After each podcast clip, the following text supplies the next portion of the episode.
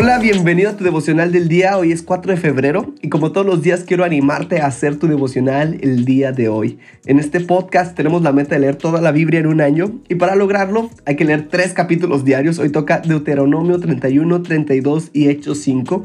Y hay dos pasajes centrales que están en el mismo capítulo, pero quiero remarcarlos. Uno es Deuteronomio 31, 14 al 15 y otro es Deuteronomio 31, 23. Ok, vamos con el primero.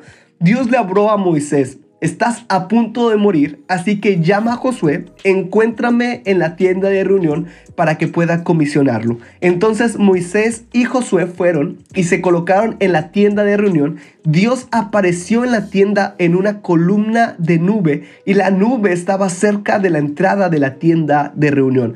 31, 23 dice, entonces Dios mandó a Josué, hijo de Nun, diciendo, sé fuerte, ármate de valor, conducirás al pueblo Israel a la tierra que prometí darles y estaré allí contigo.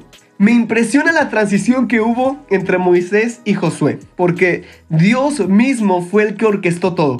Antes de morir, Dios le pidió a Moisés, tráeme a Josué, encuéntrenme en la tienda de reunión. Y después de eso podemos ver lo que Dios hizo. Él habló con Josué y, y si lo estuviéramos parafraseando sería, Josué, vamos, sé fuerte, vas a llegar, yo estoy contigo y me encanta eso.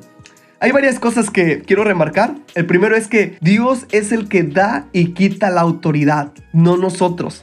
Segundo punto, los Moisés, en otras palabras, los líderes de este tiempo deben de guiar a los Josué a la presencia de Dios. En otras palabras, seamos personas que su relación con Dios sea imitable. Tercer punto, si Dios ya te ha dado autoridad, déjame darte una palabra de Dios. Ánimo, llegarás. Dios está contigo. Y quiero que juntos meditemos, ¿hay alguna área en donde me toca delegar o transicionar en mi vida? Quiero animarte a hacer tu devocional el día de hoy.